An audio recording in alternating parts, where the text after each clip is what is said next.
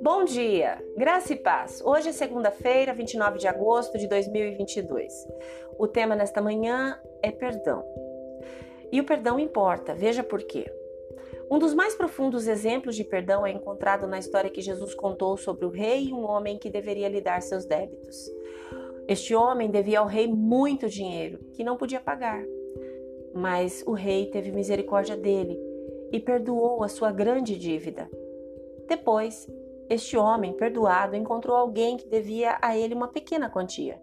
Mas em lugar de demonstrar a ele misericórdia e perdão, enviou o homem à prisão até pagar o débito.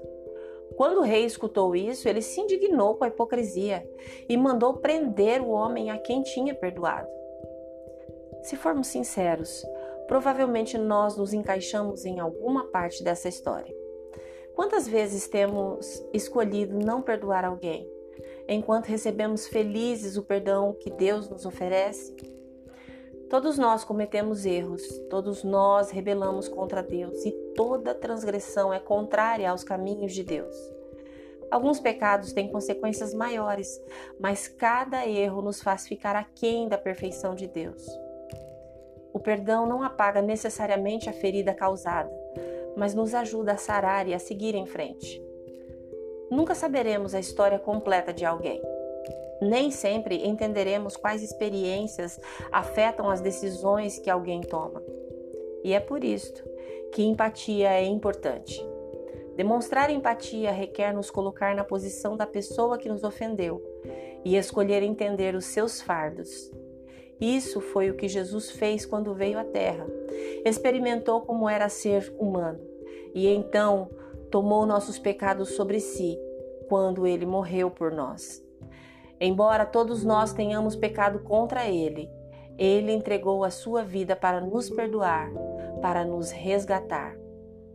As Escrituras não nos pedem para fazer algo que Jesus não tenha feito por nós. Em Mateus capítulo 6, versículos 14 e 15, as Escrituras também dizem que à medida que perdoamos, seremos perdoados. Então, se realmente queremos experimentar o perdão de Deus, precisamos conceder perdão aos outros, mesmo quando não podemos perdoar o que nos fizeram. O apóstolo Paulo ratifica as palavras de Jesus dizendo: Sejam compreensivos uns com os outros e perdoem quem os ofender.